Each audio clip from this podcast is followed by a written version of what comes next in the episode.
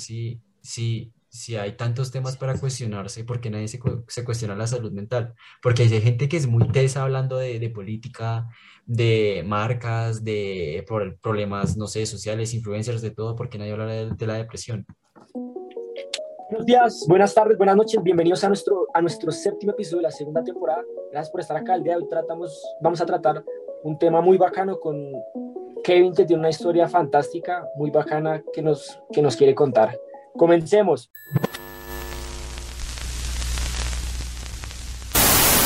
Listo, eh, el tema que vamos a tratar el día de hoy básicamente es la salud mental, los trastornos, la depresión y pues tenemos a Ken que es una persona diagnosticada y pues es interesante que nos diga su punto de vista de todos estos temas como conocedor de una persona que ha vivido todo eso en carne propia. Y bueno, él tiene 20 años y estudia Derecho. ¿Cómo estás, Kevin? Hola, ¿qué tal? Bien, todo bien, todo en orden por ahora. Siempre digo por ahora porque no se sabe mañana. Entonces, todo en orden por hoy. Está bien, eso está bien.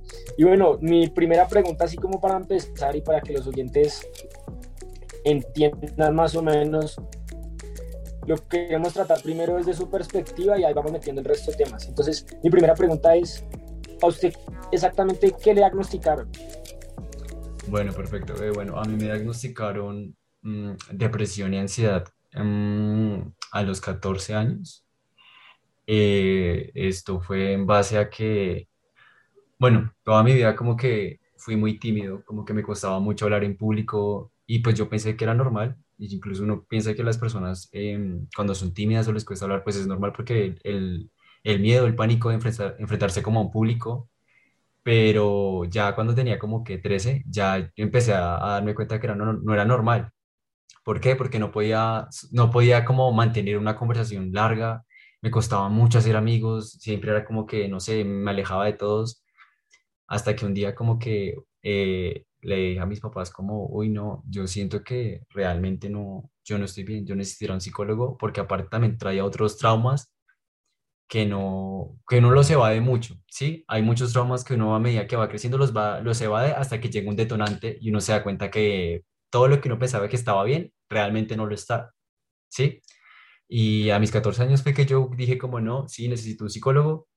Y sí, ahí fue que tuve mi primera como entrevista, visité mi primera terapia. Y, y ahí fue que me dijeron como, o sea, tú llegas al psicólogo y claro, el psicólogo te dice como, ¿y tú por qué estás acá? ¿Qué vienes a decirme? ¿Qué me quieres contar? Y claro, uno ahí como con 20 mil cosas en la garganta por decir, es complicado empezar, ¿no? No es como, no, no sé qué decirte. Entonces como que la psicóloga en base como a preguntas de tu vida familiar y tu círculo social y tu vida va, va descartando muchas cosas y así mismo va a dar como acomodando un diagnóstico. Eh, ahí fue más o menos que me dijo, apenas terminamos la charla, el primer día, me dijo como, ¿tú por qué no me puedes mirar a los ojos? ¿Por qué no me puedes, eh, no me puedes mirar a la cara mientras me hablas? Y ahí ya dije como no, ya, ahí fue como totalmente me puse a llorar. Dije como no. Lo desarmó completamente. Sí, o sea, ahí como que explotó todo lo que había cargado durante toda mi vida, ¿sí? Y ahí ya ella me dijo, vamos a hacer dos sesiones más y en base a esas dos sesiones te voy a dar un diagnóstico.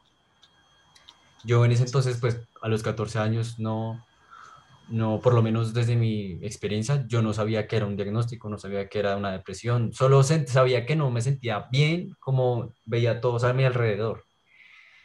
Entonces ya después de las tres sesiones eh, le fui contando como cositas y ya, ahí fue como dijo, mira Kevin, tú padeces algo que se llama depresión, ansiedad, em, lo vamos a tratar, eh, no es que te vas a morir, pero quiero que sepas que esto no se quita. Esto no se quita, pero puedes tener una vida normal, eh, pues en base a, a, los tratamientos y a las terapias.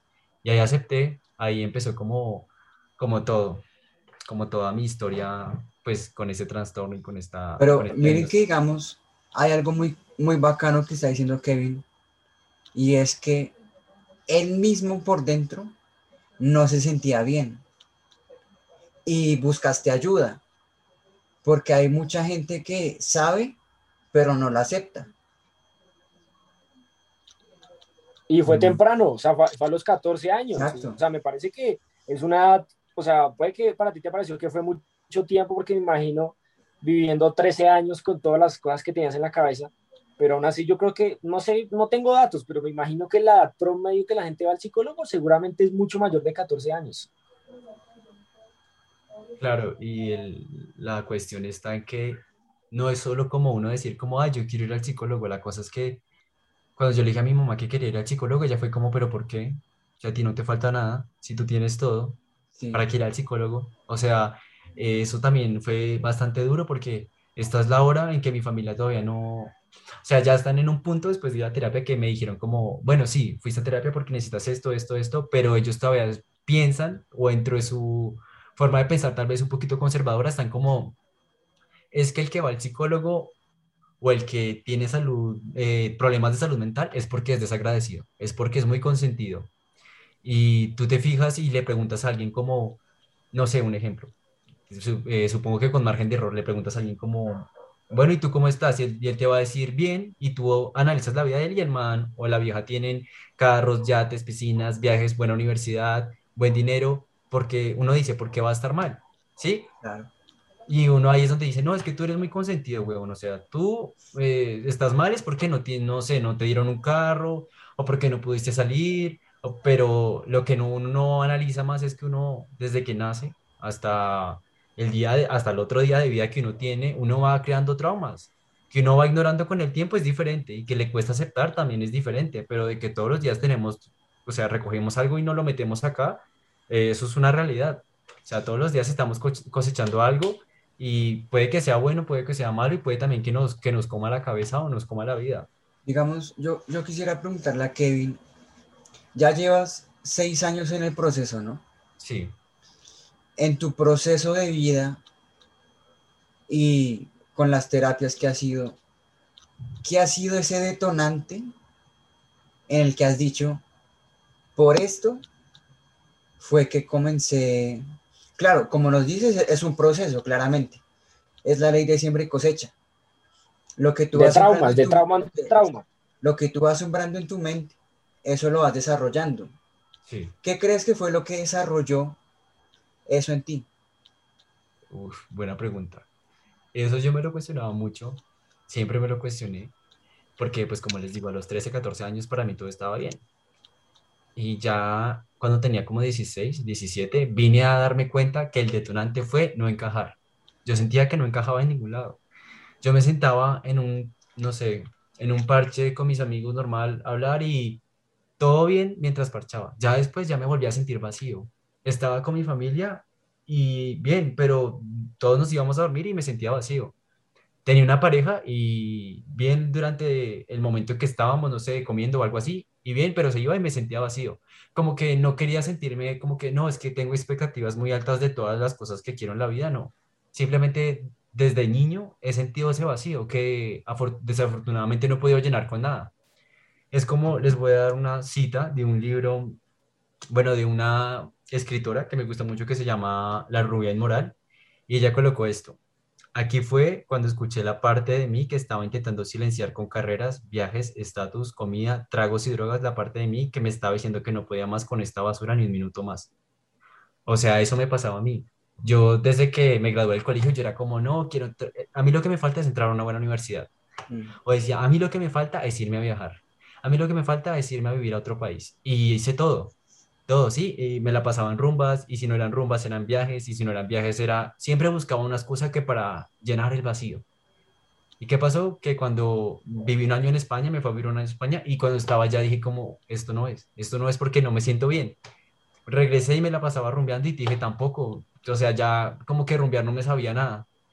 Luego de eso, como era, ¿será que es tiempo en familia? Y pasaba tiempo con mi familia y tampoco. Entonces, como que es un vacío que nunca pude llenar. Hasta el día no lo pude llenar una pregunta personal. ¿Tú eres creyente en Dios? No, no creo en Dios. Ahí está. Porque mira que digamos, yo sé que va a sonar un poco, yo, va a sonar un poco cliché. No, cliché. Hoy en día Nicky Jam le está haciendo entrevistas a artistas.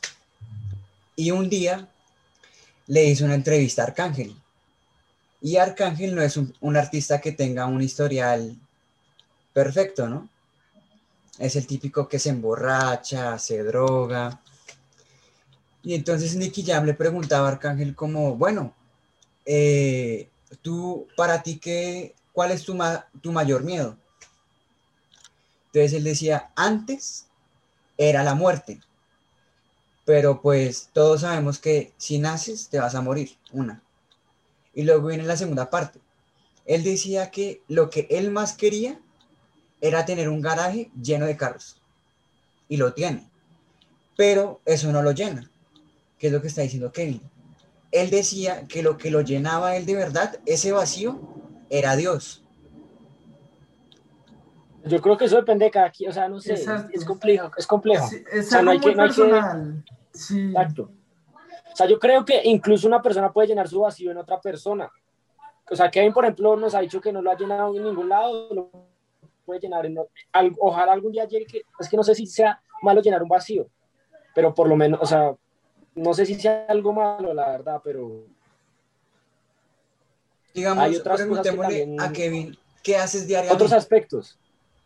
Bueno, esa pregunta también es buena porque yo, ¿cómo les explico? Eh, yo antes tenía como una obsesión eh, por llenar mi tiempo. Es decir, como que la sociedad te mete en una categoría en que tienes que hacer mil cosas en el día para que seas productivo, ¿sí? Entonces, ¿qué es eso? Levantarse a las 5, ir al gimnasio, luego el gimnasio, luego ir a clase a la universidad, luego a la universidad te tienes que leer un libro y luego llegar a hacer trabajos y así tú le cuentas a alguien eso y dicen, uy, no, marica, este man es súper teso, este man, o sea, me le quito el sombrero, ¿sí?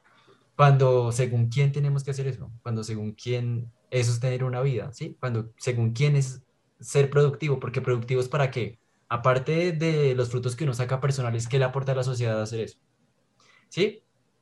Digamos, en mi vida personal, eh, yo he tenido, como les digo, como muchos, em, ha sido como una montaña rusa. eso creo que también es un detonante de, de mi trastorno, ¿saben? Que nunca nada es estable. Mi, mi vida cambia cada dos días, siempre es una montaña rusa, nunca tiene un rumbo fijo.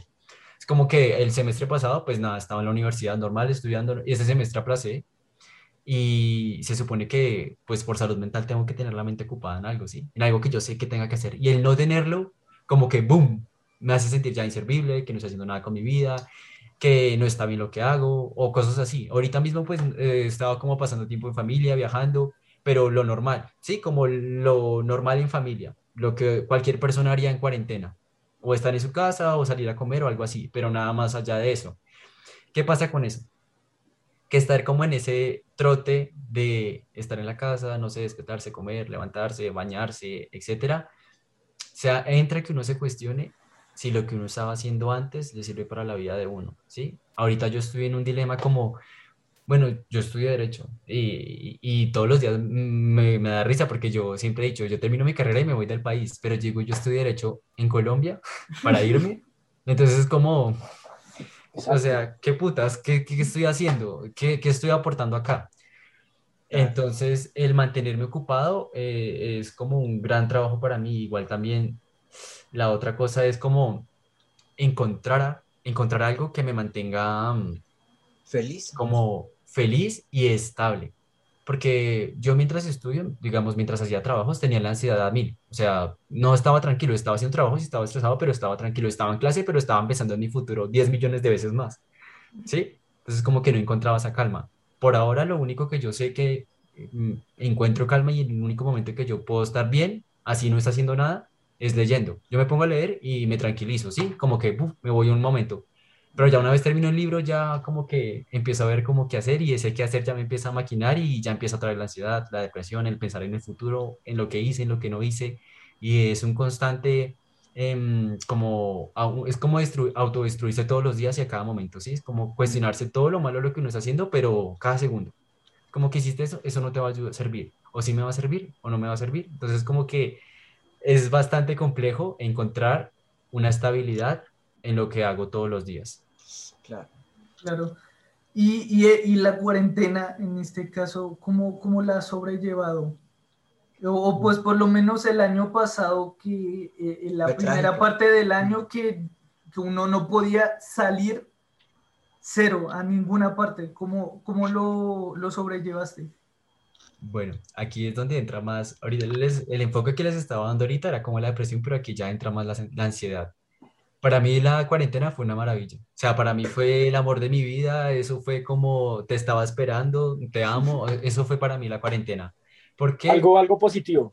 Sí, muy positivo. ¿Por qué? Porque yo todos los días antes de irme a la universidad salía súper temprano, como a las 5 de la mañana, y yo tengo dentro de como mi trastorno, tengo algo que es, digamos, yo voy caminando y por alguna razón siento que alguien me va a hacer algo y yo doy un paso y miro hacia atrás, doy un paso, miro hacia atrás, o sea, no puedo dejar de pensar en que me va a pasar algo, que me van a robar, que alguien me está persiguiendo, entonces como que siempre salía de mi casa a la universidad y pensando que algo me fuera a pasar, salía a la universidad y también me daba miedo y me, se me, me sofocaba mucha gente, o sea, como que el ver mucha gente al lado mío ya me empezaba a hacer sudar, me asustaba, pensaba que iba a pasar algo malo.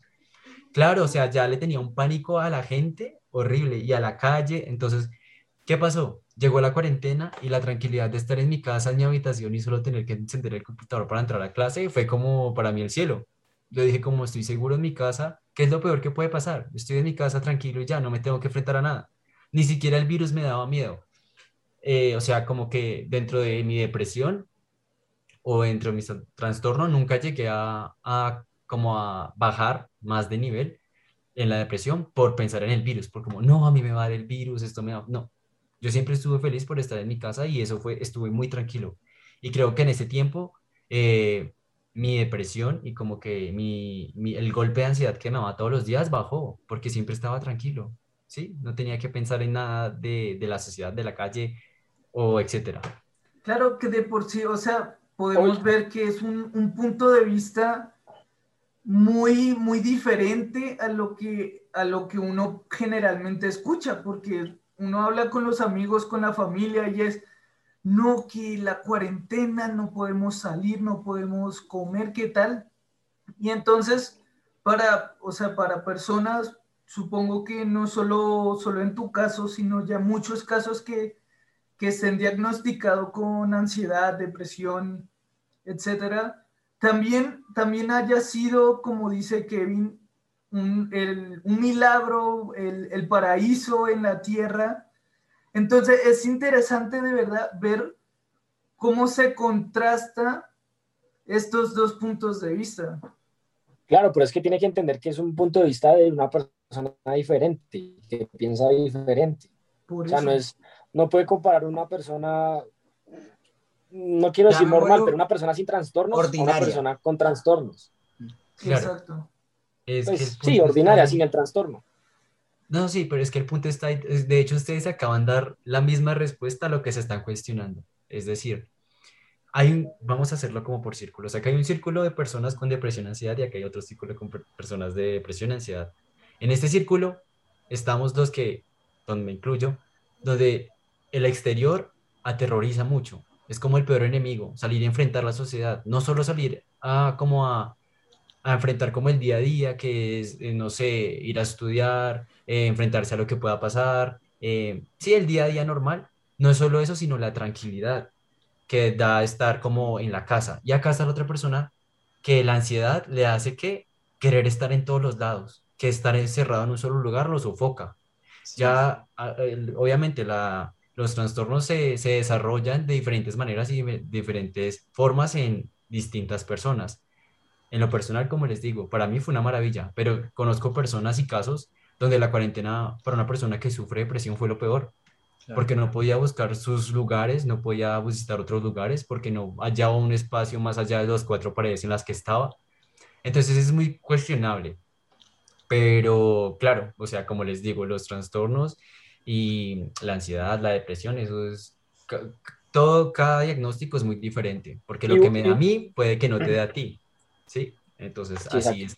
Y, y, algo que yo quería preguntar, o sea, Kevin al principio dijo que, o sea, la, la psicóloga en el momento en el que te diagnosticó la depresión y la ansiedad te dijo, literalmente, tú vas a vivir, o sea, literalmente tú vas a vivir con esto toda tu vida.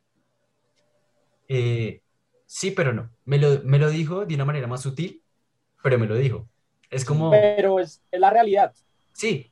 O sea, claro, lo dijo. Claro, pero como, entonces, o sea, supongo que como no ibas a ver cómo ibas a reaccionar, pues lo tenía, o sea, lo tenía que decir de una manera en que lo pudieras digerir. Sí, Así es. Exacto, pero entonces, entonces mi pregunta es, entonces, en esos seis años de tratamiento, has aprendido, o sea, uno en el tratamiento de una persona con ansiedad y depresión, lo que aprende es a convivir con eso dentro de su mente, o sea, no sé, llamemos los demonios, con esos demonios dentro de su mente, o sea, aprendes a vivir con eso o ya poco a poco te vas olvidando de eso hasta que ya es muy baja, ¿cómo es la cosa? ¿Qué hace la terapia? La terapia, por lo menos en mí, lo que, o sea, el tipo de terapia que yo recibía era mm, ayudarme a ver las cosas desde otro punto de vista para no autosabotearme a mí y poder llevar una vida tranquila.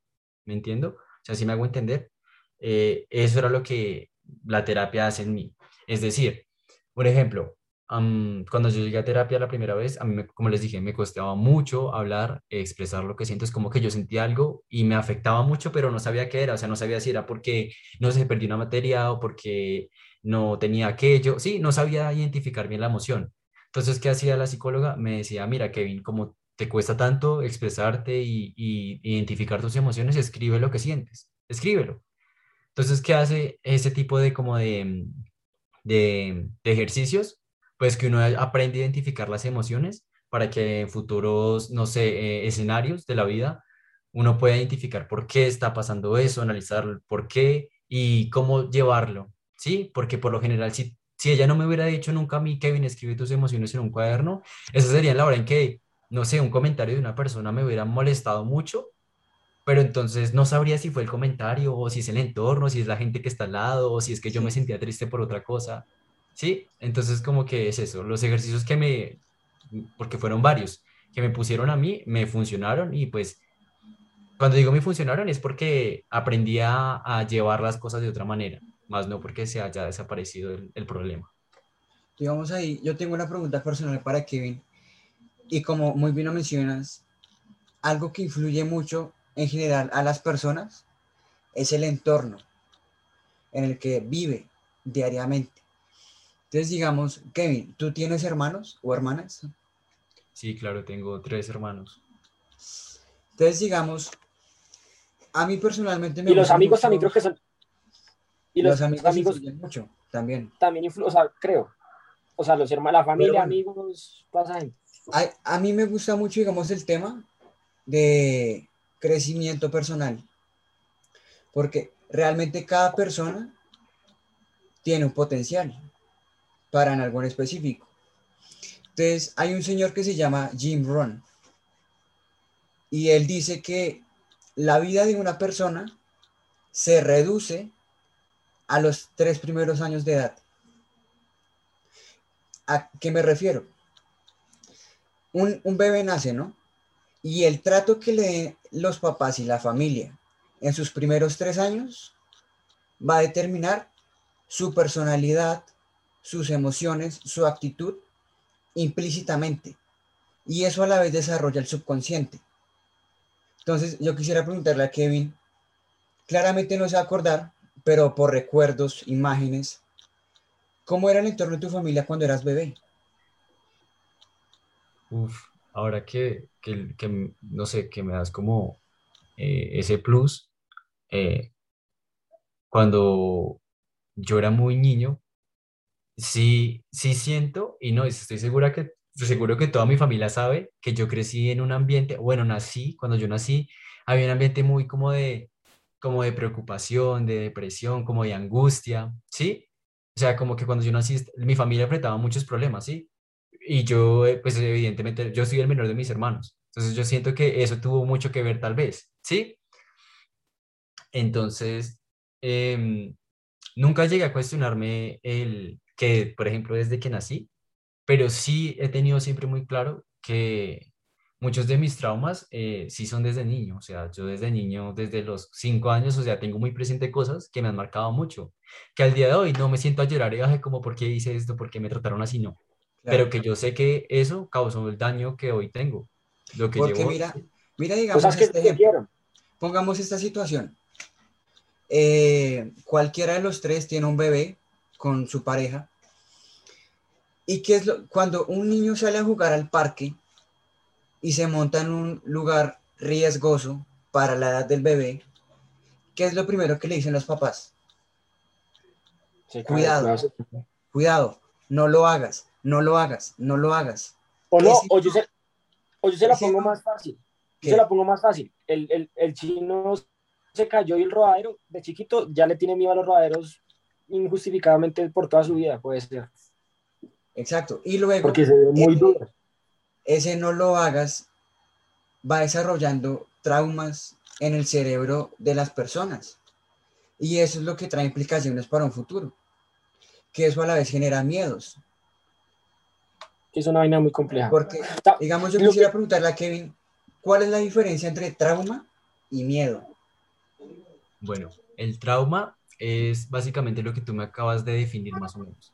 Mm. Es decir, el trauma lo tenemos en base a alguna situación que hemos vivido en algún momento de la vida, ¿sí?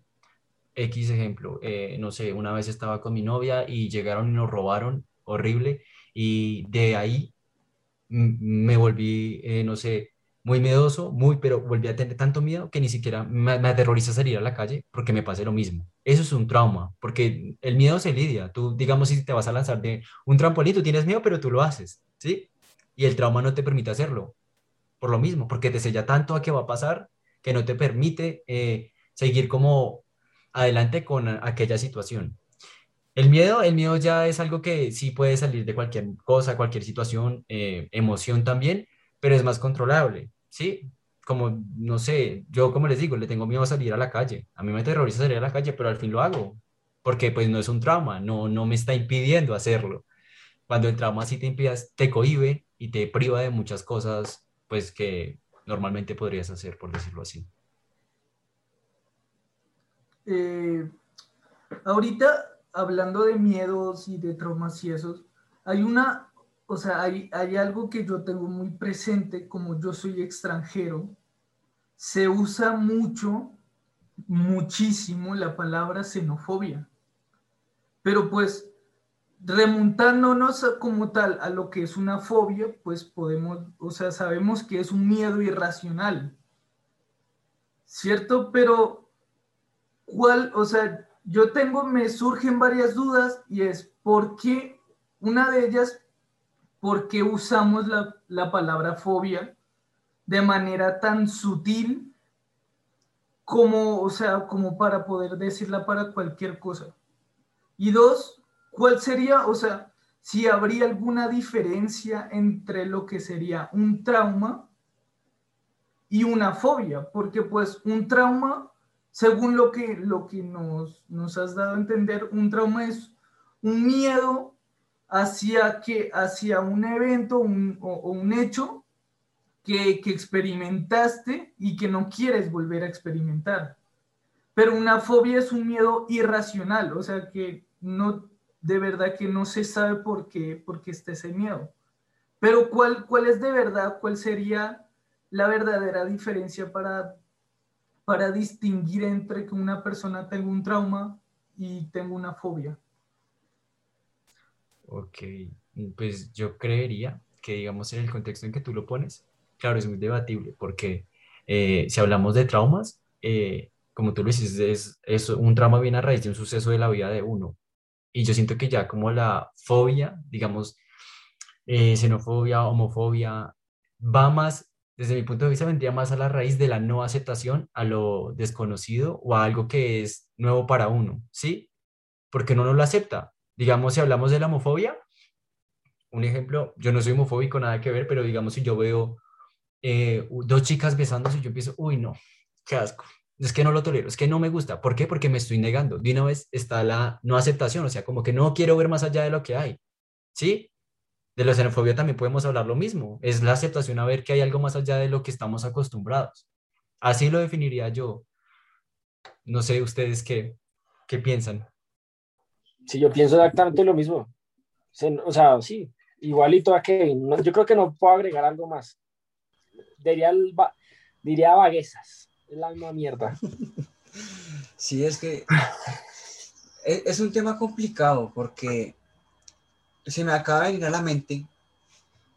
Personalmente, no he conocido a personas que lo hagan, pero sí he escuchado casos de, más que todo jóvenes, con depresión, o no sé si llamarlo depresión, de pronto puede, como muy bien lo decías, hay niveles, ¿no?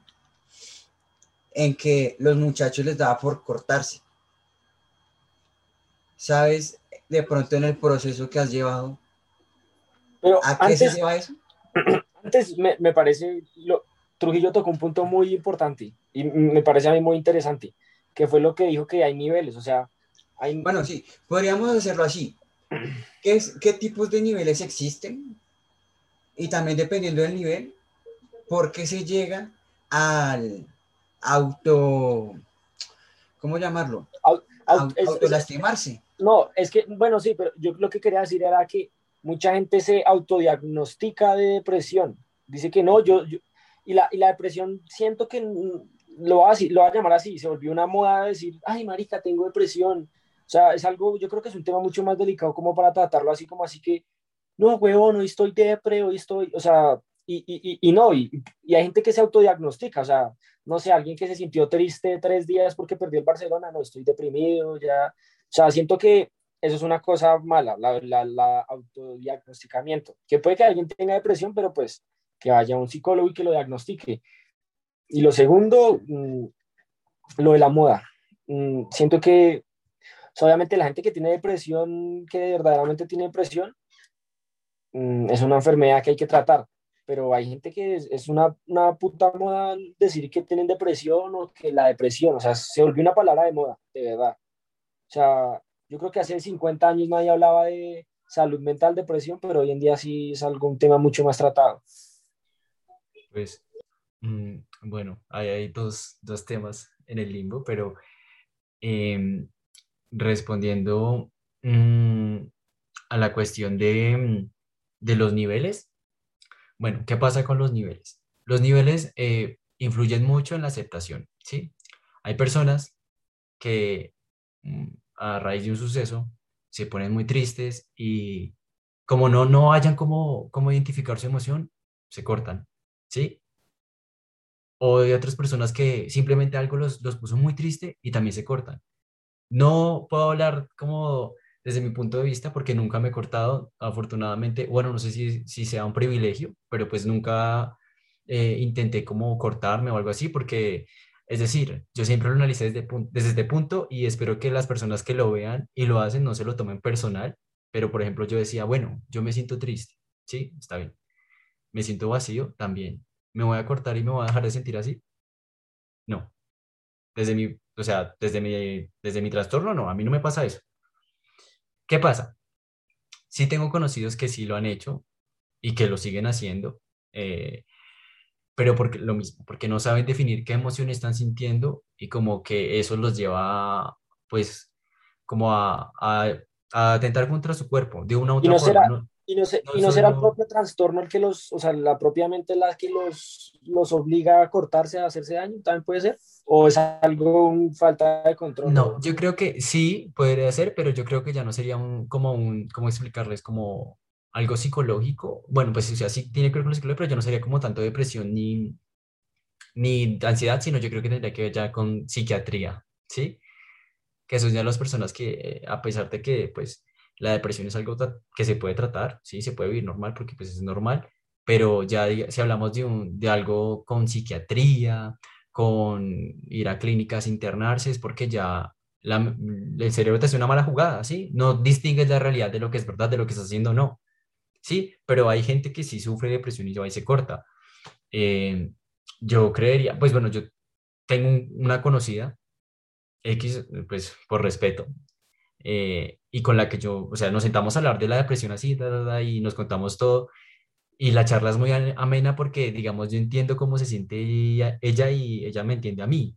Pero más allá de eso, ella se corta y le pregunto como, Marica, ¿por qué? Y ella es como, no sé, solo me sentí mal y lo hice. ¿Sí? Entonces es como el impulso de no identificar las emociones. Yo creería que hay, cuando hablamos ya de autodiagnosticarse, eh, hay personas que sí confunden mucho la, una tristeza. Es que el ser humano está diseñado también para sufrir, ¿sí? O sea, todos vamos a estar tristes en algún momento, en algún momento de la semana, del mes, pero todos estamos tristes en algún momento, ¿sí? Y alguien que algún suceso también lo puso triste, una ruptura amorosa, no sé, que un familiar se vaya o algo así, eh, es normal, es completamente normal estar triste, porque es que eh, para eso viene el ser humano, ¿sí? A sentir. Entonces, que la persona lo confunda con que, ah, es que tengo depresión porque es que mi novio me dejó. Sí, hay relaciones que ah, causan apegos emocionales y ese apego emocional pues causa un, daño pues em, emocional, pero hacia uno mismo grande, ¿sí? Que también lo puede llevar a la depresión baja, pero también hay que aprender a diferenciar que, bueno, sí terminé contigo, pero mi vida sigue, porque pues no se va a acabar ahí. Entonces, digamos que aprender a, diferenciar y, y saber qué es lo que uno tiene es lo complicado. Ahí es donde entran los diagnósticos. Claro, si, si tú supieras porque, digamos, no sé, eh, cuando lloras eh, te salen lágrimas, un ejemplo muy X, tú aprenderías a, a llorar sin que te salieran lágrimas, ¿sí? ¿Se me hago entender? O sea, tú ya estarías, no, yo sé llorar sin que me salgan lágrimas y ya, ya está la solución. Pero como no hay solución para ese tipo de cosas, pues la gente tiende a, a tener ciertos hábitos, ¿sí? A buscar otros hábitos, no, no saber cómo definirse, ni saber qué sentir. Entonces yo creo que es muy importante, si en algún momento alguien se siente muy perdido de lo que es, es porque ya evidentemente necesita, terapia, aunque cueste aceptarlo o aunque cueste como, eh, no sé, volverlo realidad y dejarlo de, de, ser un mito, uno necesita terapia cuando ya no sabe qué hacer. Eso es así. Claro.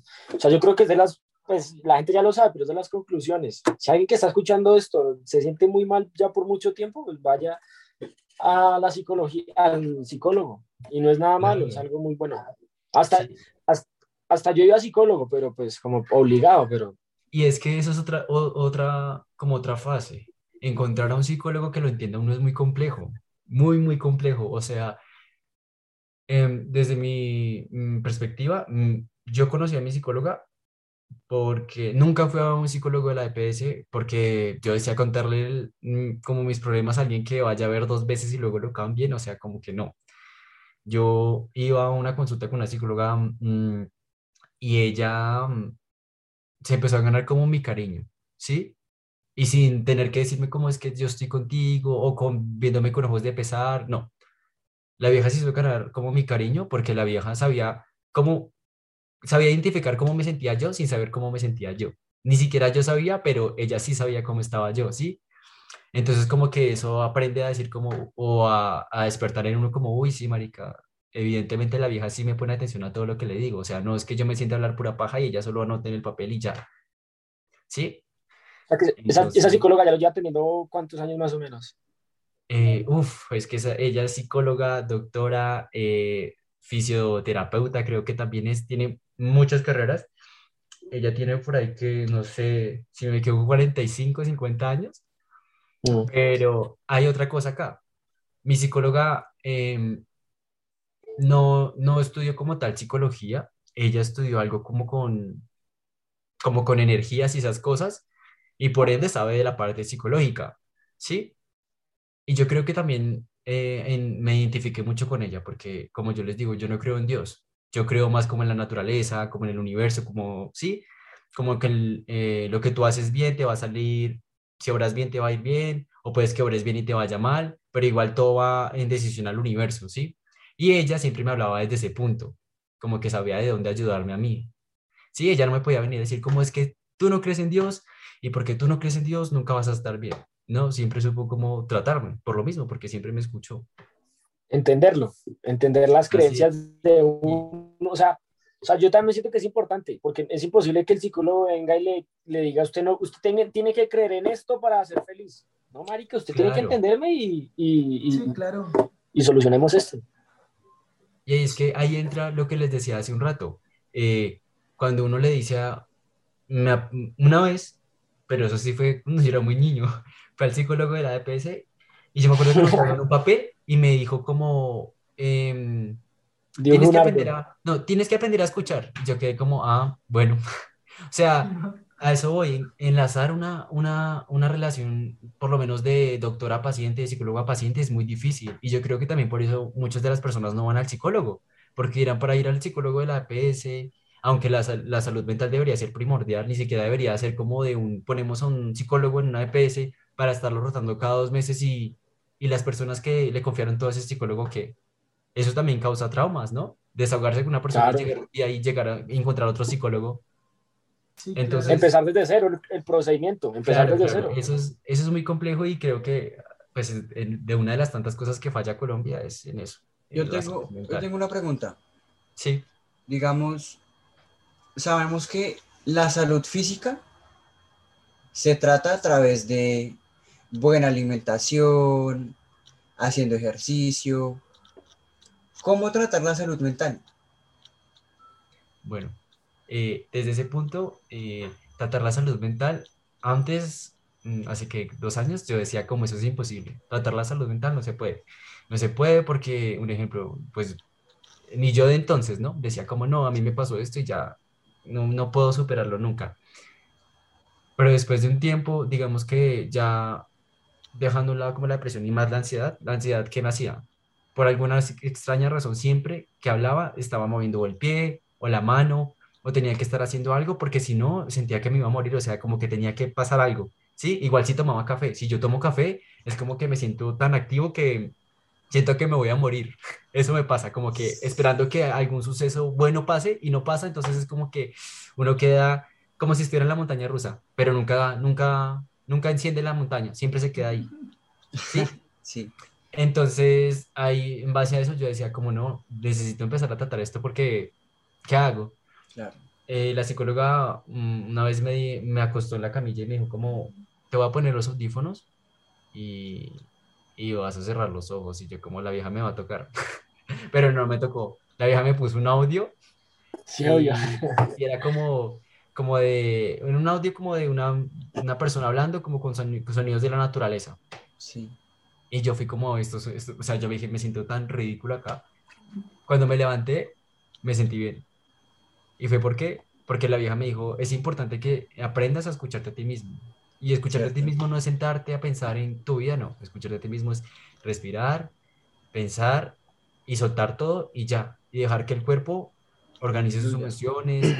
Sí, entonces, ¿qué pasó de ahí? Aprendí cómo a meditar, a respirar. La gente muchas veces eh, se sofoca mucho, pero por alguna situación, sabiendo que uno respira hondo cuatro veces seguidas y se va a sentir mejor. El problema no va a cambiar, pero uno se va a sentir mejor, se va a sentir más aliviado, la angustia se va a ir un poquito, ¿sí? Entonces, que a, raíz de esas pequeñas terapias y ejercicios, eh, pues la he ido controlando. Digamos que ahorita no me dan ataques tan duros, o sea, como que a veces sí tengo ataques de, de, ansiedad. ¿Qué pasa? Que siento que no puedo controlar nada en mi entorno y me pongo a llorar, pero a llorar por todo. O sea, como que tengo una bola de emociones que quieren salir y estoy así de la nada y me pongo a llorar. Y lloro mucho, mucho, mucho, mucho, mucho, mucho, mucho, mucho, mucho. Y hasta que ya, ahí vuelvo otra vez como a salir. Y eso es incontrolable porque me puede pasar en cualquier momento. Es decir, yo puedo estar hablando con ustedes y ¡boom! ¿Sí? Me pasa. Porque es como que siempre tengo un nudo en la garganta y algo que sacar. Claro. Eh, hace, bueno, esa semana estuve en Cartagena con mi familia y por lo general yo siempre evito que me pase con ellos. Es como que yo siento que me va a dar y me voy. Entonces como que, que, feo estar en un paseo y, y que pasen este tipo de cosas, sí, pero igual es inevitable. Porque por eso me dice el ataque de ansiedad, porque es un ataque, no lo puedes controlar, o sea, solo pasa y, y ya, lo tienes que dejar. Es un boom. Sí, es un boom. Y eso que a mí me da... Mm, suave. suave. porque hay gente que aparte de ponerse a llorar, se lastima y no se da cuenta cuando se lastima. Es decir, como que vuelves y ya te ves todo rasguñado. Sí, es, es como automático. O sea, o sea es capaz que alguien, alguien dentro, de, dentro del ataque de ansiedad se suicide y ahí quedó. Sí, puede ser, puede ser también. Pero claro que si hablamos de, o sea, desde ese punto ya sería algo más psiquiátrico, ya más avanzado, ¿no? Pero de que puede pasar, pasa.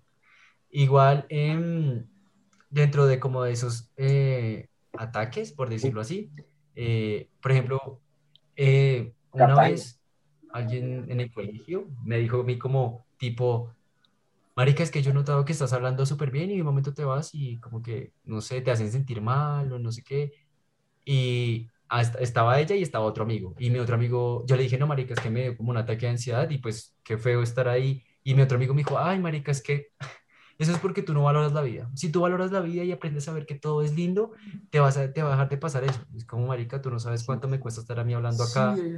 y respirando, o sea, como tal estar acá en este entorno y tú me vienes a cuestionar a mí sin saber nada. O sea, eso es lo más estúpido que puede hacer uno con una persona. es lo más estúpido y es lo que más pasa, porque la gente siempre suele, eh, sacar su punto de vista en base a lo que ve en ese momento, ¿sí? Y en base a la, la ignorancia. Claro, es pues, como si en un momento, un ejemplo, viene, eh, no sé, eh, Ariana Grande, X, ¿sí? Y la vieja parcha contigo bien, re bien. Y tú dices como, no, la vieja es re feliz, o sea, tiene la vida hecha. Pero tú no sabes más allá la vieja qué, qué pasa con, con la mente de la vieja o qué cosas vive, ¿sí? Y si la vieja se pone triste, tú vas a decir como, ay, no, pero es que porque si es que tiene todo, o sea, tiene todo, todo, todo, todo. Es eso, es que la gente no, no, no puede ver más allá de, lo que está ahí plantado. miren que Kevin está tocando algo muy importante. Dos cosas. La primera es que no solamente con personas diagnosticadas, sino con cualquier persona. Uno debe ponerse en el zapato de la otra persona. Primero eso. Y lo segundo, lo hablamos en el live en YouTube. Que, digamos, en el colegio, los muchachos que son más hiperactivos, más molestones, más canzones, cuando llegan a la casa, se sienten solos, se sienten vacíos. ¿Qué es lo que tú estás diciendo? Claro, y digamos que de ahí eh, también podemos llegar a concluir que em, hay personas que están, o sea, están, pues digo yo, están como tan lastimadas, tanto, tanto, tanto, que su única solución es molestar a los demás.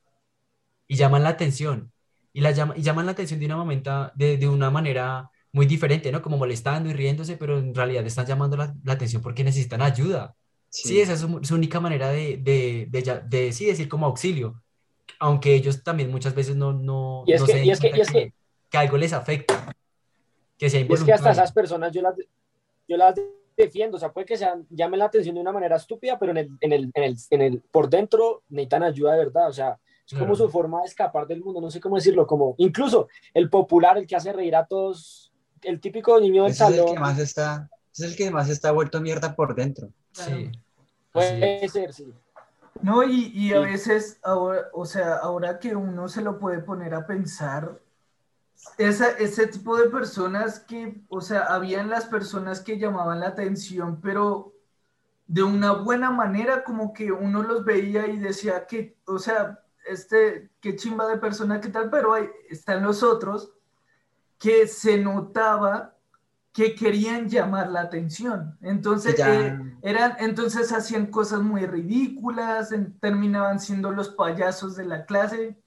Entonces, y uno porque me pasó, el, eh, eh, a mí me pasaba bastante, que en donde yo vivía antes de mudarme a, a Colombia, yo vivía en México, yo molestaba mucho un niño y todo el salón lo molestaba mucho y era el payaso de la clase y tal. Qué hijo de puta. Pero, sí, pana, y, y yo me lo pongo... era yo. yo, y yo me, yo me lo pongo, yo me lo pongo a pensar. en México. Y digo, y digo, marica, ¿Qué será de ese niño? ¿Será, será que, que, tenía problemas en la casa y uno lo que hacía era, eh, era hacerlo sentir peor, weón? Entonces, ya dice que hijo de puta fui, cuando era niño. Y es que, digamos... es que el eh, bullying, el bullying afecta. Mucho. Claro. O sea, digamos, yo creo que hay gente que dice como, uno habla del colegio y son como, el colegio fue la mejor época de mi vida. O sea, si yo pudiera, repito el colegio porque pero llegó el colegio, uf, para mí el colegio fue un desafío. O sea, yo salí vivo del colegio literal. Eh, me cambié todos los años de colegio. Nunca duré más de dos años en un colegio. Todos los años me iba a buscar colegios. ¿Por qué? Porque en todos tenía problemas. En todos tuve problemas. Nunca pude eh, hacer un grupo de amigos estable o por lo menos llegar a un colegio y nunca tener problemas. No, porque siempre era diferente, siempre era diferente, siempre era raro. Entonces como que terminaba el colegio y le sacaba cualquier excusa a mis papás. Yo era como, no, es que acá eh, no me gusta el uniforme, no, es que acá como que la directora no, o sea, siempre sacaba una excusa, pero dentro de mí yo sabía que era porque siempre tenía problemas para socializar y aparte para socializar también como para encontrar a alguien para poder pasar bien la época del colegio, que nunca la pasé bien, nunca, siempre tuve la infinidad de problemas que se pueden imaginar, ¿sí? por ejemplo, lo que, lo que tú decías, o sea, había mucha gente que me molestaba a mí y hace como dos años un man que me molestaba hasta por respirar me escribió como, marica, yo le quiero pedir perdón porque yo sé que fue un hijo de puta, bla, bla, bla, bla, bla, bla. Y yo, pues, ah, de aquí a perdonarlo, pues normal, X, porque ya estamos grandes, sí, pero igual, el, el trauma que me dejó, pues... Ya está hecho, ya quedó. Ya está hecho, ya. O sea, Ya sí, no, no hay se nada puede que hacer hacer. nada. Sea, Sí, toca- claro. es que si uno, uno en el colegio es un hijo de puta también, a veces. Y no, y a uno también lo molesta. No, es y en la es una universidad, o sea, uno la cuando es estudiante creo que es un hijo de puta. En la, Sí, en en la la universidad universidad uno siempre es pasa un más. hijo de puta. Porque en la universidad, eh, sin importar en qué universidad como que uno estudie, siempre, siempre hay diferentes clases sociales. Y pues acá en Colombia, no, para mí es un secreto que ser de diferente clase social a- a alguien, como que, pues si uno no es, un- uno no no es hijo de puta, uno pues normal. Uno como, no, pues a mí me da igual, a mí me vale culo. Yo tengo amigos de todos los tipos, sí, pero siempre hay gente que raya, como que no, no me puedo hablar contigo porque tú estudias en la Nacho, ¿sí? Y cuando uno entra a la universidad encuentra mucha gente que, es, que sí, que literalmente la está luchando para estar ahí. Gente que trabaja y estudia y se paga su universidad. Como hay gente como que sí, se la pagan los papás y ya, tiene la vida relajada.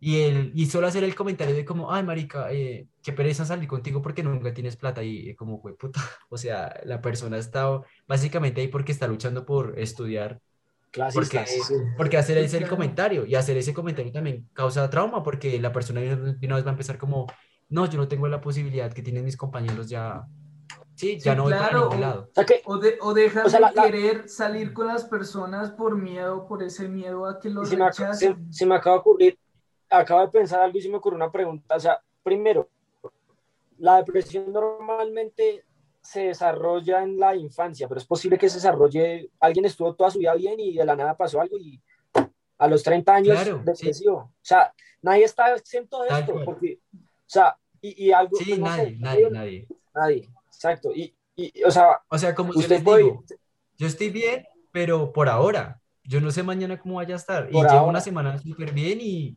bien, tranqui, sí, pero yo no sé mañana. Igual eso le pasa a todos. Tú no sabes mañana qué te pueda pasar, que te cambie la vida y, hasta ahí llegue tu estabilidad emo- emocional bien, ¿sí? De adelante puede que tengas una vida muy depresiva. O sea, es que... Pero, o sea, muy berraco usted, como, usted- es que no, yo creo que la, lo de la ansiedad, Dios mío, ¿usted cómo hace para vivir con esos, de- o sea, no sé si acostumbre o algo, pero yo siento que son demonios en la cabeza que, lo que me van a robar, me van a robar o me va a morir, o sea, cosas locas, Sí, sí, que, que toca vivirlas, porque es una enfermedad, o sea, es una Obvio, enfermedad que tiene que vivirlas. entender, Claro. Sí, Ay, ah, digamos, yo tengo usted no amigos... entiende que es una enfermedad, Yo tengo amigos que, digamos, salgamos a, no sé, tipo 10 de la noche, sal- que salgamos a rumbear. Listo, salimos a rumbear. Cuando ya me volver a mi casa, yo empiezo a hacerme mil posibilidades. Digo, ¿qué tal que en el Uber me pase algo? ¿Qué tal que en el taxi me pase algo? Nos van a robar, se va a perder una billetera, va a haber una pelea, nos van a matar a todos. Y empecé como, marica, que empieza a salir contigo, te quejas de todo. O sea, no te gusta esto, no te gusta lo otro. Y, eh, o sea, el esfuerzo que yo hago para salir es, es denso.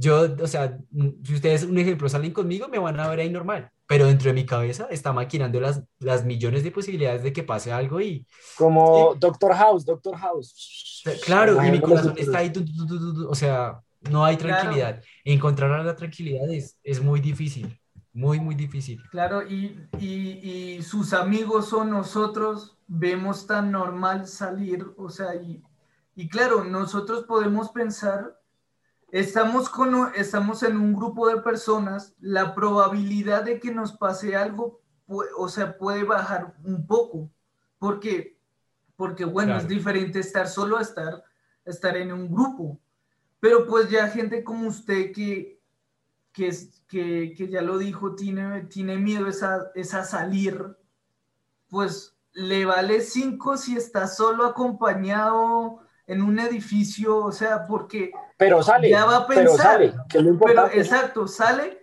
Claro. pero empieza a pensar todo eso y como, lo de, y como muy bien lo dijiste, te quita toda tranquilidad.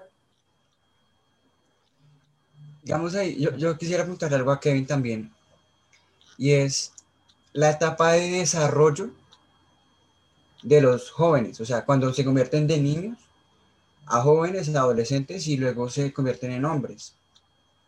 Entonces, normalmente en el mundo, la de desarrollo comienza a los 13, póngale. Digamos 13, 12. Y culmina a los 21, normalmente. Hemos visto y hemos notado mucho que en esa etapa los jóvenes están consumiendo mucho alcohol. O sea, no sé si es por querer parecer grandes, si también tienen problemas y no los quieren aceptar. estamos consumiendo alcohol, Trujillo. No, señor. bueno, yo... No, pero papi, como usted, como usted nadie. O sea, Trujillo y yo no consumimos alcohol como usted.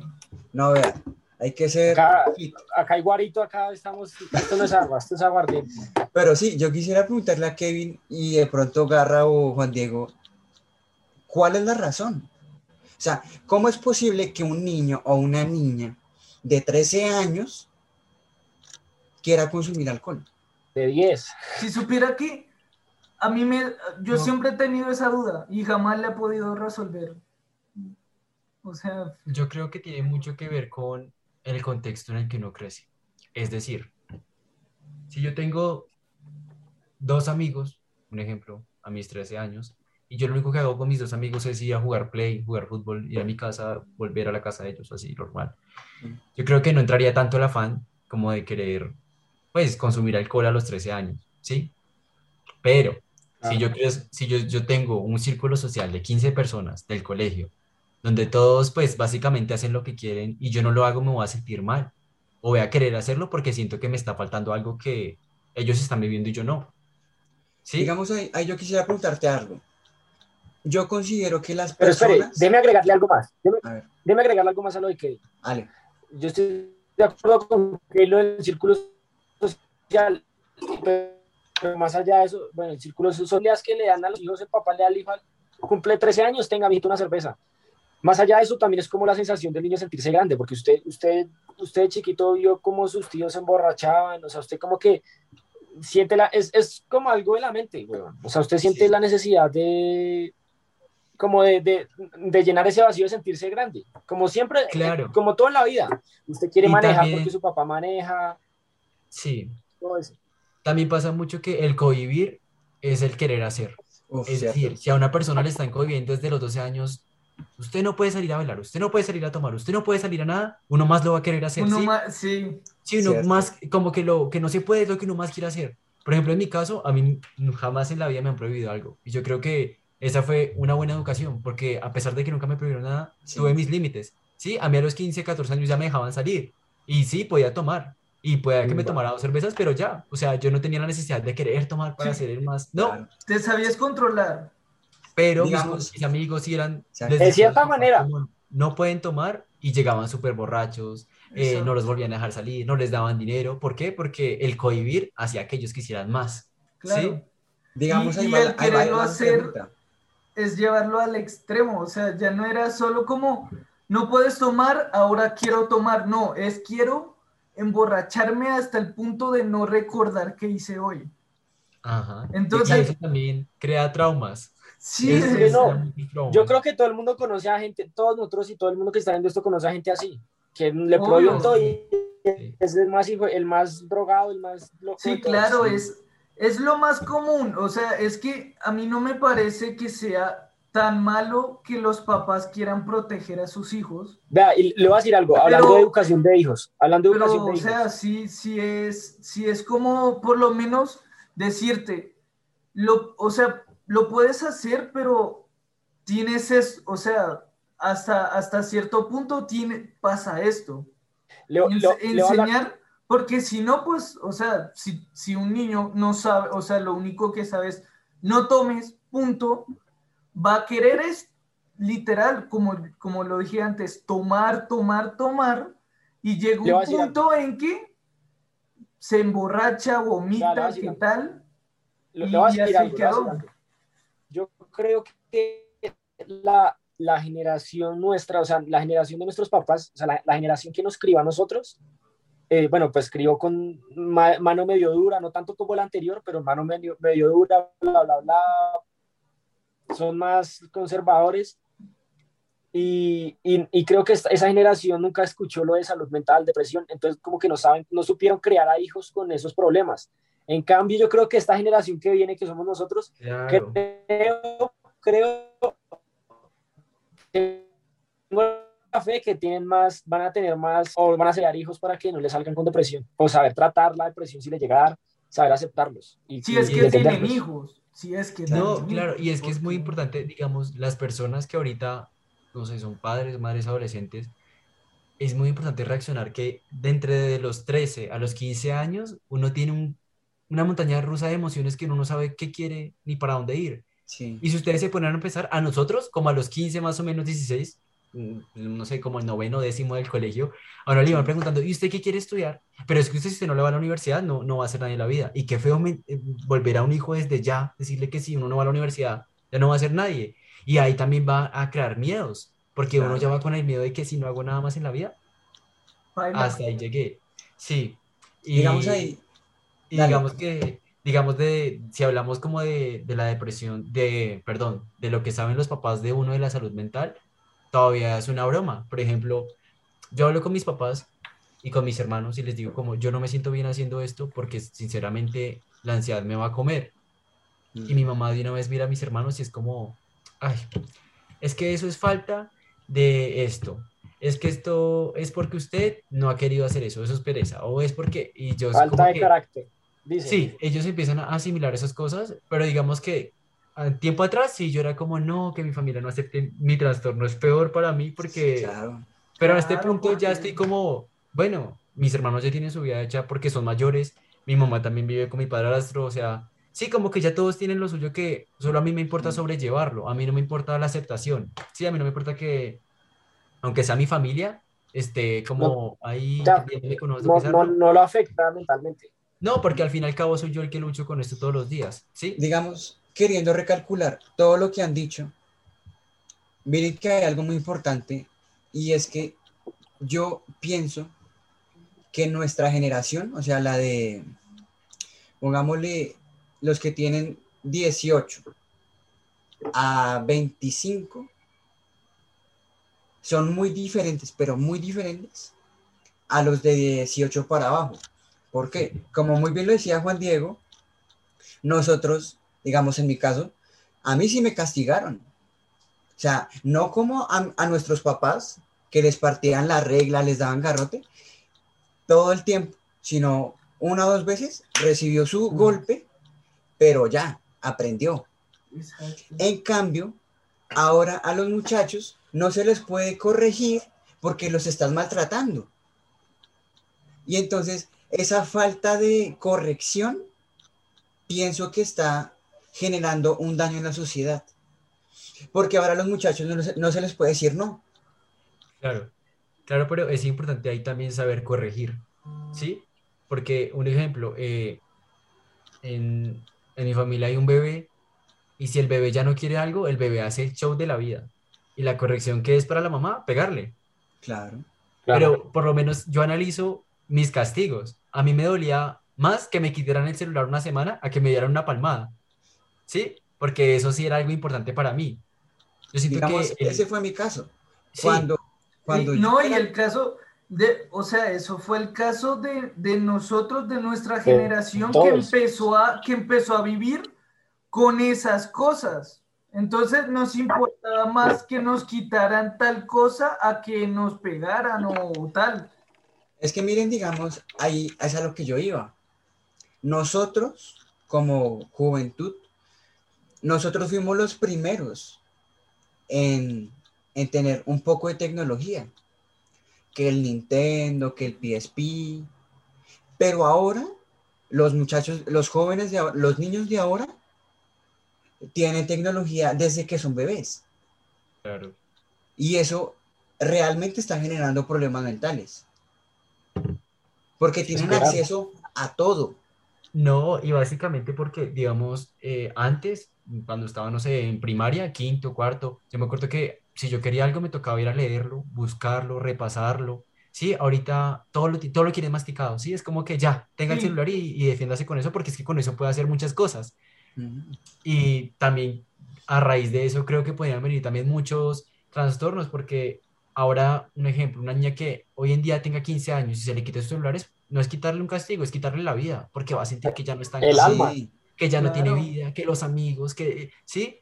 Eso Pero mira está- que- Claro, porque Mira, mira que de igual Es que forma, ahora- vea, vea que de igual forma también depende mucho de la niña.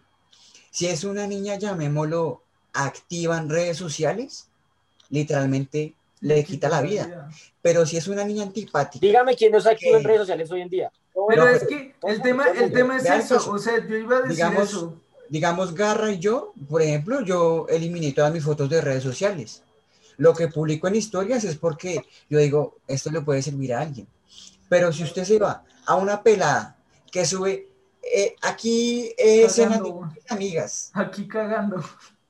si usted le quita el celular Sí, a esa pelada, marica, la mata. Claro. Pero No, es Pero que vea, que no es activa, puede que no la afecte tanto. Claro, pero es que vea también que en nuestro, cuando nosotros éramos niños, lo que era tener un celular, tener un- una consola de videojuegos, tener inclusive un televisor, eran lujos.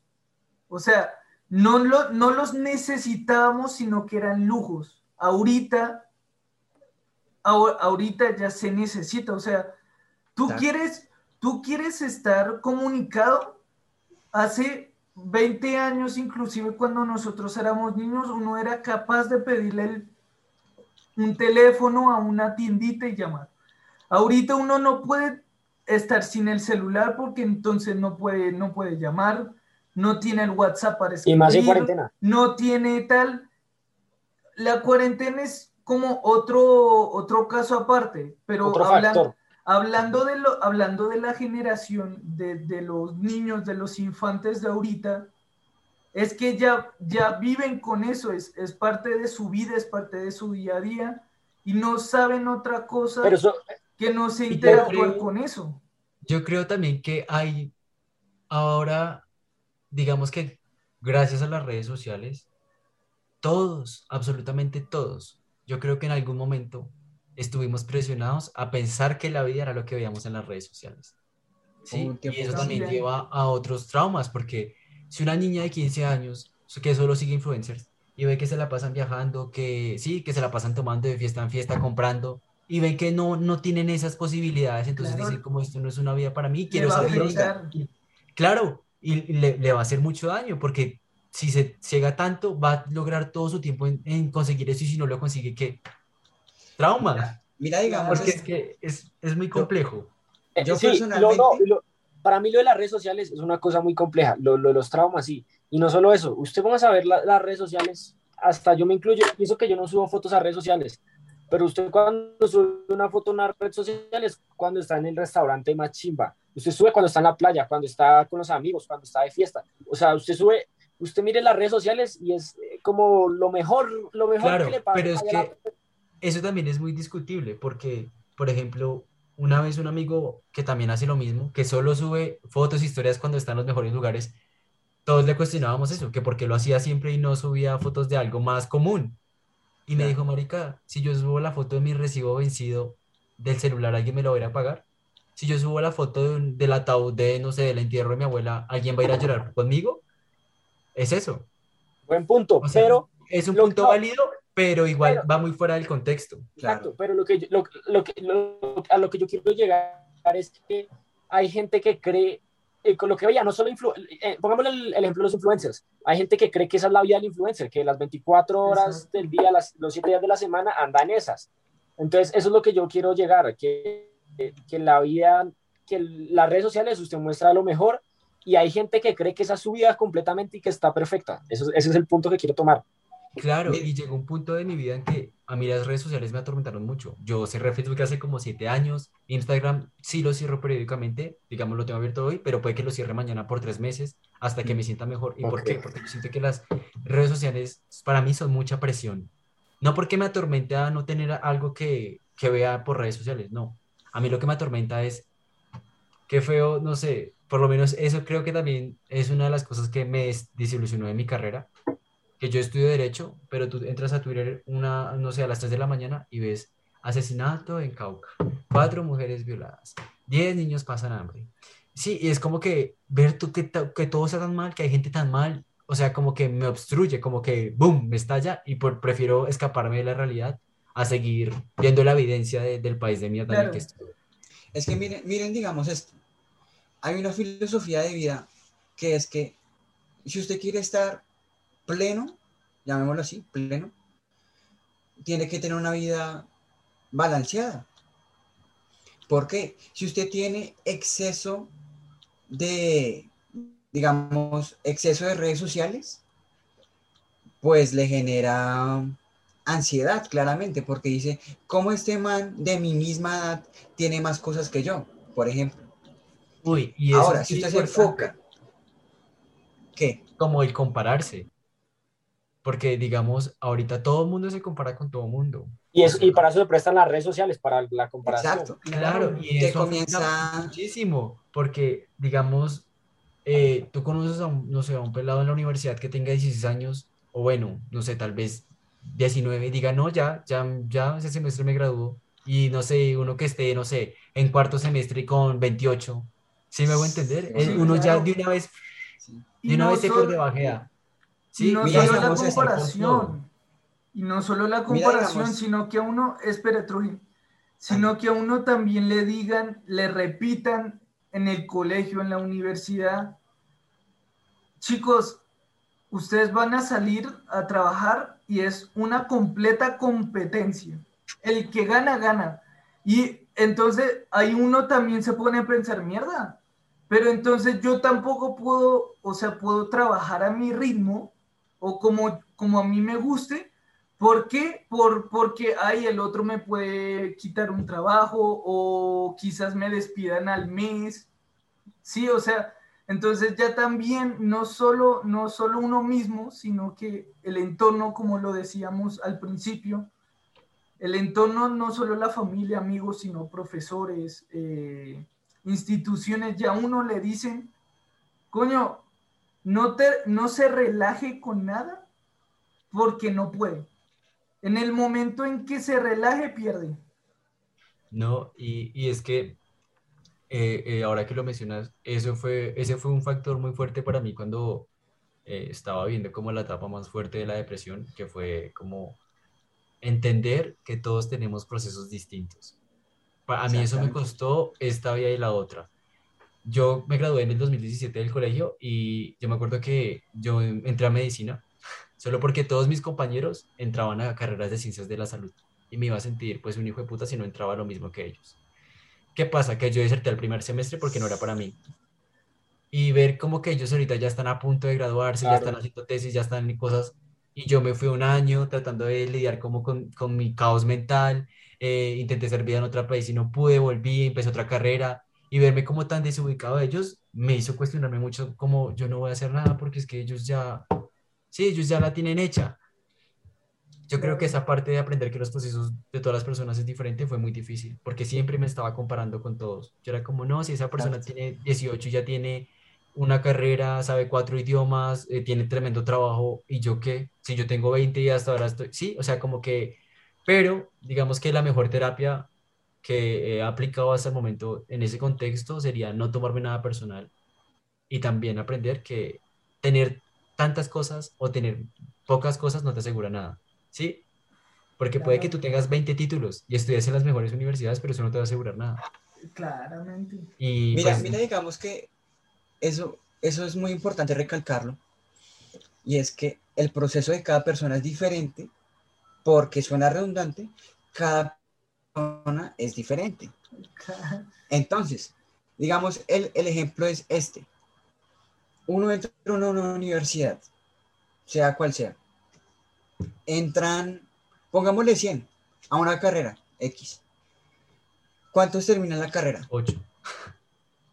Por ahí. Sí, pues 5.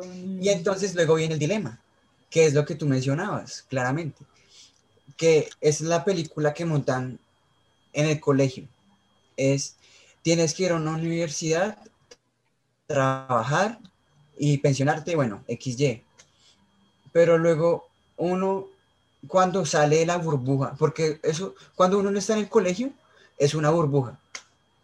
Y cuando sales y ves que hay personas peores que tú, pero también mejores, empiezas a entender la vida de verdad. Claro. Y es que, claro, no falta el, el niño de papi y mami de verdad que le regalan el carro de graduación, como también no falta el pelado de generación E que viene del Chocó. Y vienen a estudiar lo mismo. Claro.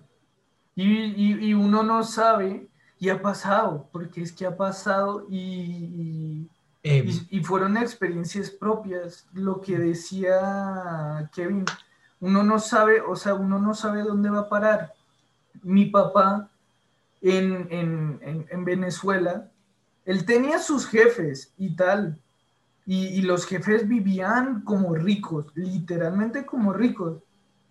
Llegamos a Colombia y los jefes llamaban a mi papá diciendo, no, que, que no tengo trabajo, ¿qué tal? O que encontré trabajo como un empleado normal. Se encontró el jefe de sus papás limpiando vidrios en Bogotá. no, sin exagerar, sin exagerar, puede pasar. Y ahí uno dice, tú de por sí, tú puedes vivir bien durante una época, tú puedes tener el mejor eh, trabajo que quieras, pero eso no significa que sea para siempre. Nada está asegurado en este mundo, como también decía Kevin, la salud mental tampoco está asegurada, él ahorita está bien, mañana no sabe, en media hora no sabemos cómo, yo tampoco, yo estoy bien ahora, no, no sé un día cómo estaré, algo... Y ya, ¿Qué vas a decir, Kevin? espere, yo, yo quería decir algo como para ir terminando un tema que quiero tocar sí o sí.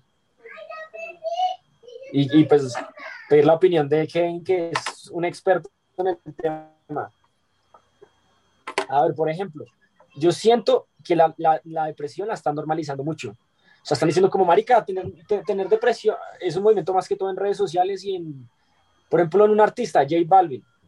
El man decía como, no, yo tuve depresión, tener depresión está bien, tranquilo, tener depresión. O sea, se volvió incluso una moda, una moda, o sea, como que no sé, hacen ver la depresión como si fuera algo bueno, algo normal. Yo siento que no es así, o sea, siento que no deberían tratarla como, o sea, sí es algo normal que puede suceder, pero no es tan normal, ¿sí me hago entender más o menos? es como una romantización de este aspecto. Y más los y más, por ejemplo, J Balvin, que tiene un montón de influencia, que dice eso, un montón de gente ya le cree.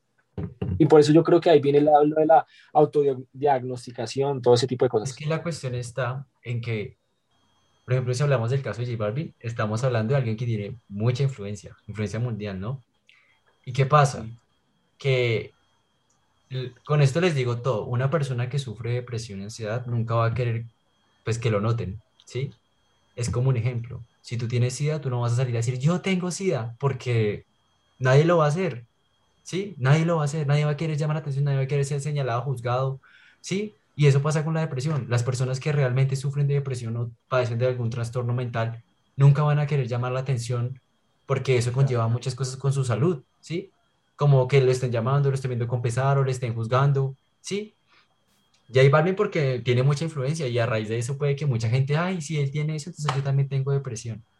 Pero la, realmente la gente que sufre o padece de algo así nunca va a querer llamar la atención, ¿sí? Porque ni siquiera saben cómo buscar ayuda, cómo van a querer llamar la atención.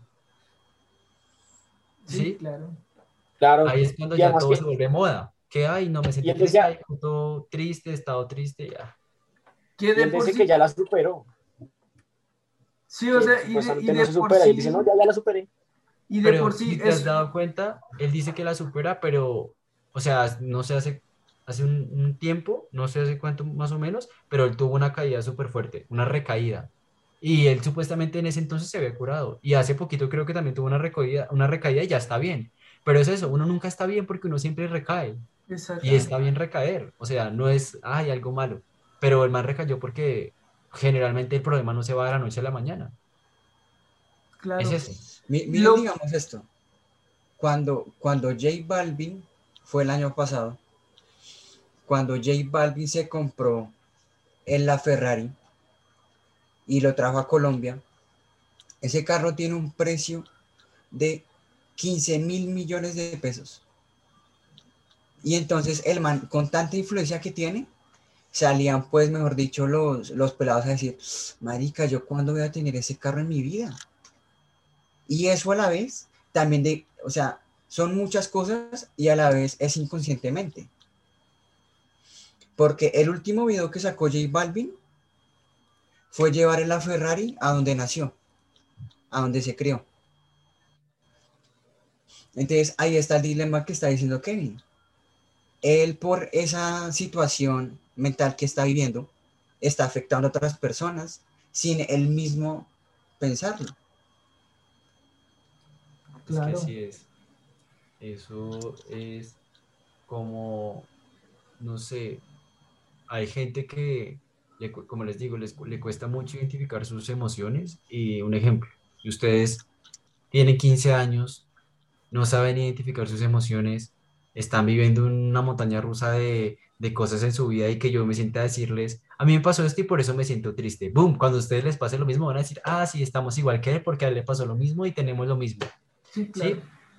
Eh, eh, eh, también siento que hablar de, yo, digamos ahora, puedo hablar bien de, pues como de mi condición, de mi condición no, pues de mi trastorno, bien, porque eso fue una, una construcción de tiempo, ¿sí? Antes no podía ni hablar con dos personas porque ya estaba temblando, sudando. Entonces, como que eso también es un proceso, sentarse y hablar con alguien, ah, con alguien de lo que uno tiene. Hacer este podcast es un avance importante. Sí, exacto. Y, Claro. Y, era una pregunta. que realmente no le sale ni una palabra o les cuesta mucho decir como, sí, yo tengo depresión o... Porque no, es que, como les digo, todos somos diferentes, todos llevamos procesos diferentes, todos tenemos vidas diferentes y eso es lo que lo hace interesante. Digamos, yo quisiera hacer una pregunta a Kevin. Sí. Es, claramente ha recibido tratamiento. Yo quisiera preguntarte si tú, en tu soledad, ¿Alguna vez te has preguntado si lo que dijo la psicóloga era mierda? Llamémoslo así. Y eso de la depresión y la ansiedad se puede eliminar completamente de tu cuerpo. O sea, tú algún día te has dicho, parce, yo puedo salir adelante solo. Eh, la cuestión está en que sí, yo todos los días, o sea, todos los días eh, con los demonios en la cabeza, como ustedes dicen, hay un punto en el que yo digo, ¿yo por qué no dejo la huevonada? No hago lo que dice mi familia. Ya, qué puta, sí. La berraquera, la berriondera. Sí, y dura así tres días. Yo, bueno, qué puta, o sea, pero ya, igual, la vida va pasando y como la vida va pasando va trayendo cosas. Y esas cosas hacen que uno, pues, ya sobrepiense más las cosas y ¡boom! Claro, igual. Claro, sí. Si la vida solo tuviera un, ¿cómo decirle? Como un sentido, y siempre fuera igual, no habría depresión, porque siempre vas a vivir lo mismo y no hay ningún suceso que, te, que te explote. Pero claro, yo me lo he cuestionado mucho, muchas veces por mi propio bienestar he dicho como ya no quiero más esta mierda, estoy mamado. O sea, he tenido este pensamiento suicidas muchas veces. Nunca me he hecho daño, pero siempre he dicho como que puta, estoy mamado y no puedo más.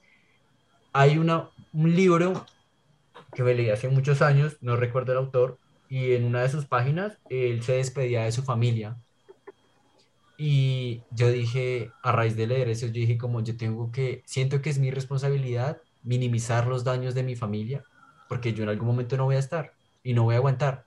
¿Qué pasó? Yo empecé a decirle a mi mamá como, mamá, yo a ti te amo, pero a mí la vida me está pesando mucho. Realmente ya no puedo más. Yo no puedo más y yo no te estoy diciendo cómo me voy a lanzarme un carro, pero sí te estoy diciendo que en algún momento no voy a estar y no quiero que pienses que es porque yo fuiste mala madre o porque, no sé, me faltaron cosas materiales, porque en realidad yo siempre lo tuve todo. Realmente es por mí, porque yo siento que no, no nací para vivir. Una cosa es nacer y vivir y otra cosa es nacer y quedarse ahí, simplemente respirando, ¿sí? Entonces, como que ese proceso de dejar los pensamientos suicidas, como decir, no, un día estar súper mal y querer acabar con todo y al otro día decirme como, sí, puedo con todo, ese sí me dura dos días, cuatro días, una semana, pero siempre habrá algo que, que sí, que me haga bajar. La montaña rusa. Inevitablemente. Sí. Claro. Bueno, y a mí, por ejemplo, ya. Diga, Garra. A ver, yo, yo tenía una pregunta. Ah, ah, eh, desde que empezamos el podcast, de verdad, o básicamente desde que nos escribió, ¿Cómo, o sea, qué lo llevó de verdad a, escribirnos para hablar de, este tema? De este tema y de su diagnóstico y de su experiencia. Porque como es algo personal. Exacto, porque como bien lo dijo, esto, o sea, estos, estos trastornos no es que la gente les guste hablar de ello, y mucho menos hacer un video que se suba a YouTube. Sí, entonces, ¿qué fue lo que lo motivó?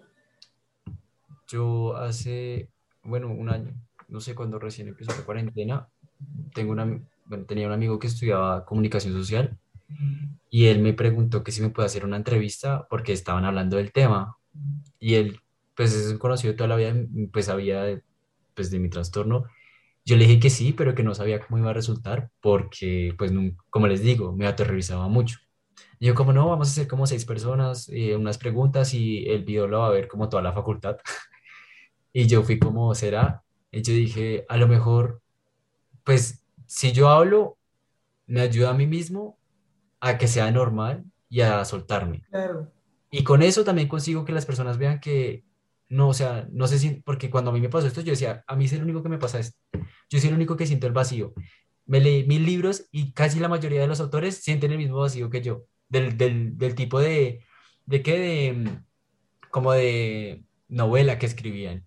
Y si eso pasa en los libros, ¿por qué no puede pasar en la vida real? ¿Qué tal que haya otra persona que se siente igual a mí y sienta que es extraño solo porque se siente igual? Entonces, bueno, hice el conversatorio, hice todo y salió bien.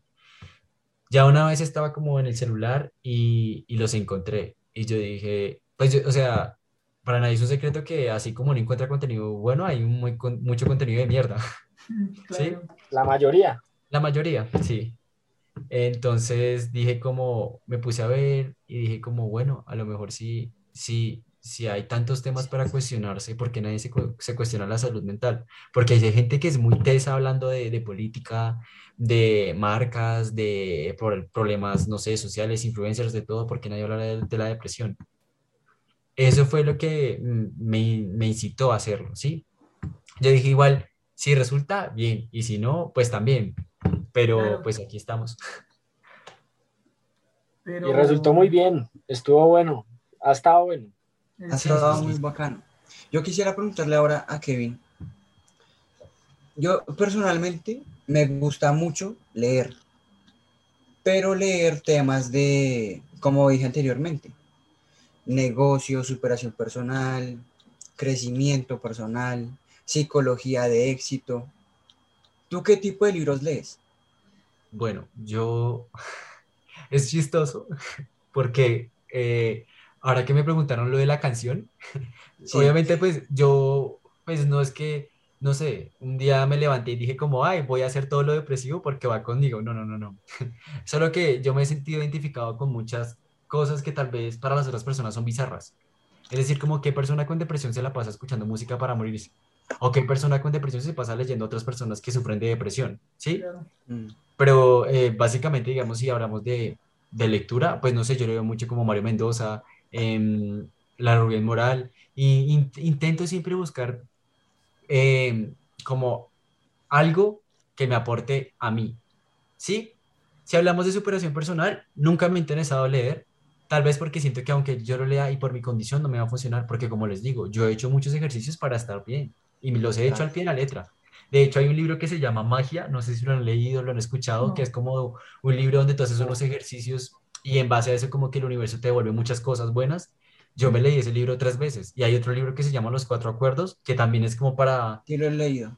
Sí, y en base a eso sí me funcionó tres días. Y eso es lo que voy, que eso ¿sabes por qué, ¿Sabes por qué te pregunté? Porque el de los cuatro acuerdos, dijiste ahorita uno. Sí. Que es el de no suponer. Así es.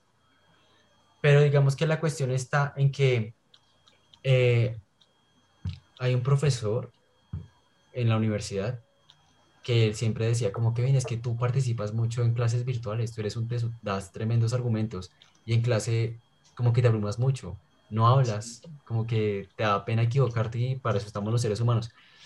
Y me recomendó un libro, nunca leí la portada, nunca, sí, nunca me, me arriesgué a hacerlo, por lo mismo, porque yo dije, o sea, yo dije, lo voy a leer, ¿sí? Mm. Y como mis otros tratamientos o tal vez como mis otros intentos de estar bien, va a durar poco, ¿sí?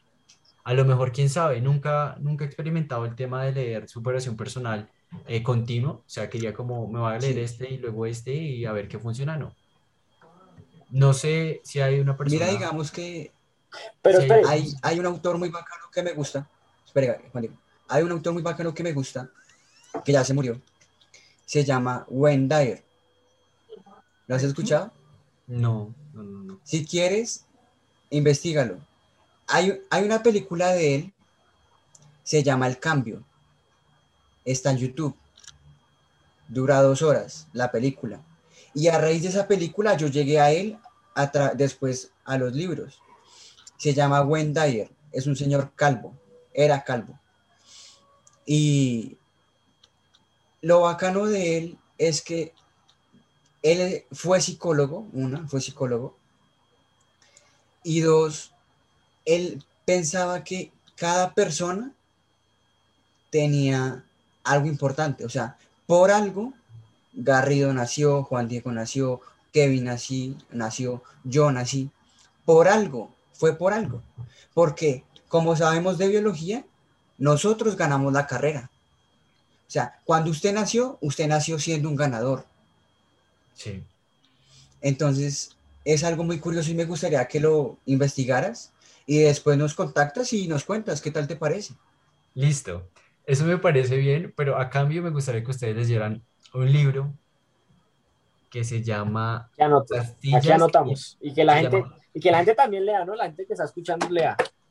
¿Cómo Es- se llama? eh, Es un libro que se llama Pastillas y Limón de Cheesecake. Es un libro de, como les dije, de Ana María Franco, la rubia inmoral. Eh, es la persona que más se ha acercado a describir qué es estar vivo, pero estar muriendo al mismo tiempo. Y después de leerlo, quiero que hagas un po- un- una pequeña comparación en base a la, a la historia de la vieja. Después de, claro, tú me dices que has leído bastante de, de superación personal, ¿no? Sí. Que hagas un poquito de, de- de comparación y me cuentes qué crees. ¿Cómo, cómo Sí. se llama? Se llama Pastillas y Limón de Cheesecake. Ah, listo. Pastillas y limón de cheesecake. Listo, ya lo noté. Bueno, Eh, y ya para, la cabeza uno. Y listo, y ya para ir terminando, yo le, le voy, a, le voy a preguntar a Garrido y a Trujillo primero y, y después a los yo y de últimas que para terminar con broche de oro. Como no sé cuántas conclusiones cada uno tenga, una, dos, tres conclusiones ya como para cerrar, que la gente se quede con eso y acabamos esto y que la gente por favor haya, algo le haya quedado de esto. Trujillo, por ejemplo, dinos tus conclusiones del día de hoy. Digamos, hay algo muy, muy bacano que hay que inculcar y es que uno no traga entero. ¿A qué me refiero? Usted en el entorno en que se rodea, su familia, su colegio, sus amigos, tienen unos ideales y unas opiniones. Pero de igual forma, cuestiónese si usted está de acuerdo o no con eso.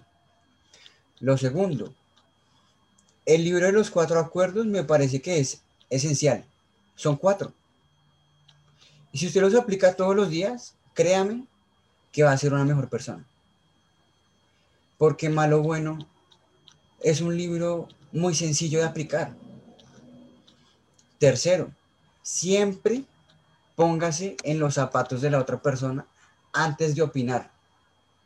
Porque usted no sabe la historia de esa persona.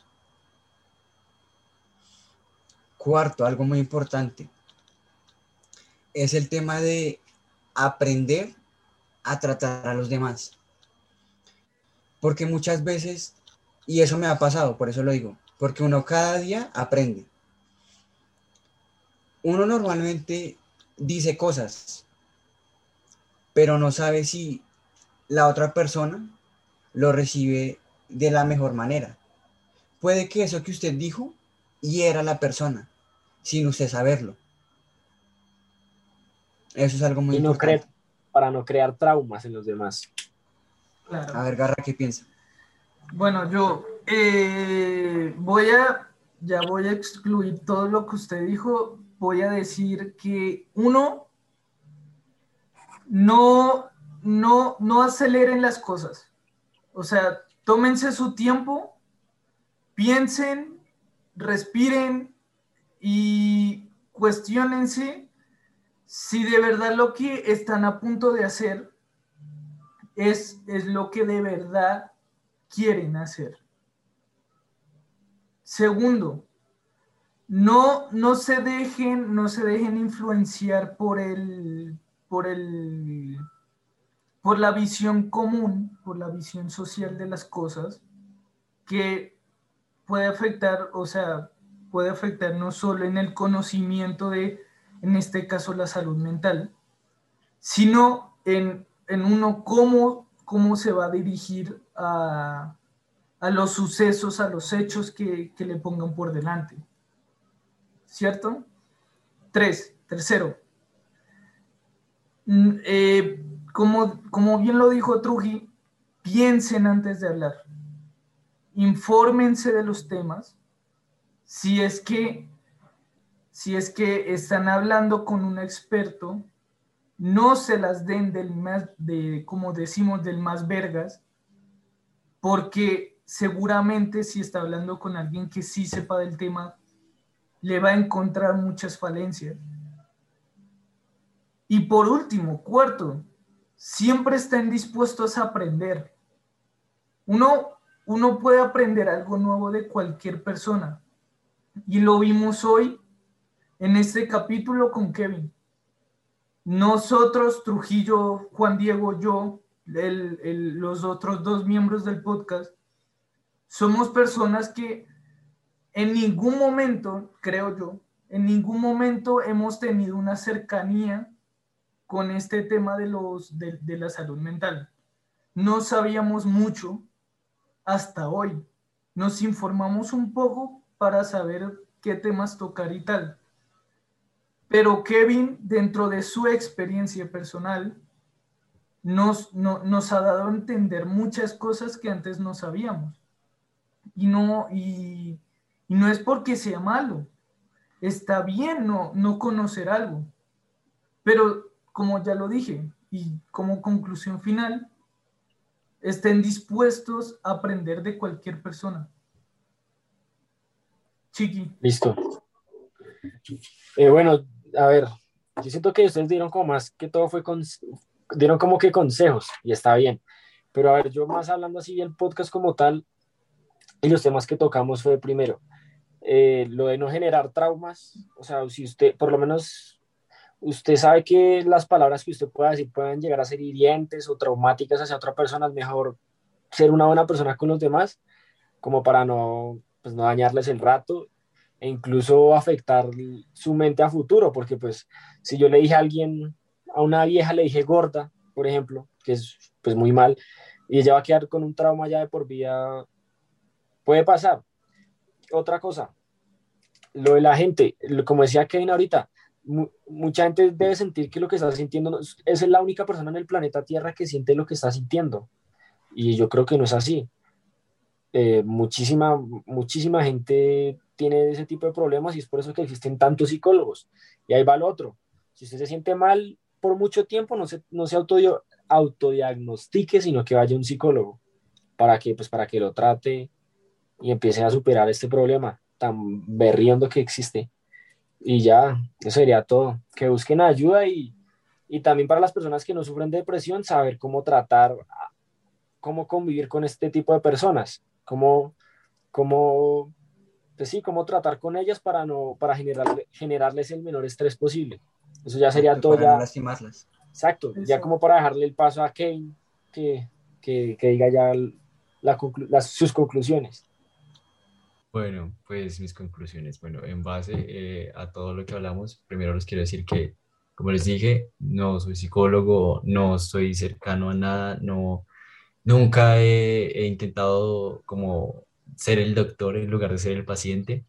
Todo lo que les conté fue basado en mi experiencia, en mis, ¿qué? Desde mi vida personal. A las personas que no sufren de esto, no, nunca han sentido esto en su vida, que espero que haya alguna, que nunca se haya sentido triste. Eh, dos consejos. Uno, nunca se tomen nada personal.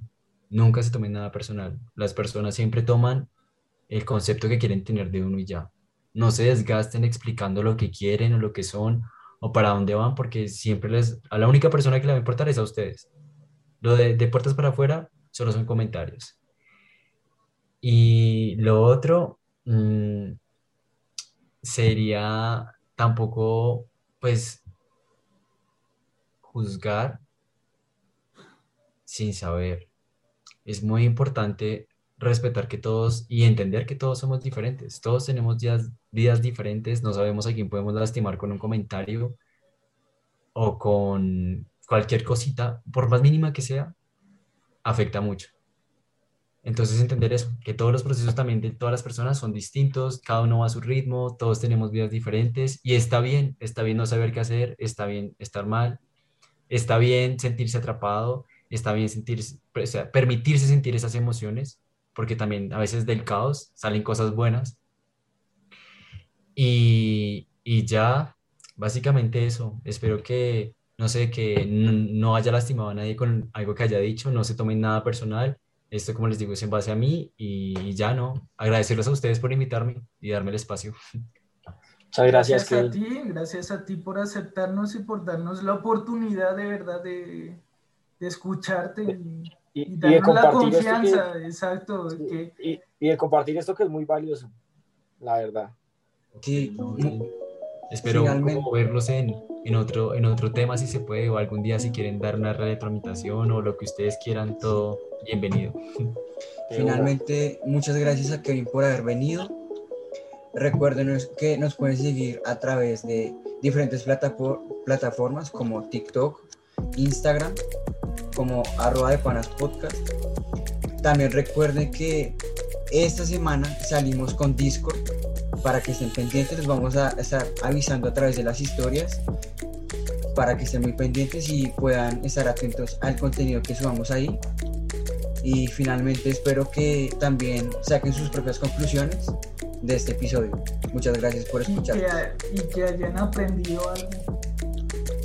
Y con esto cambiamos la vida de una persona, valió totalmente la pena. Muchas gracias. Adiós.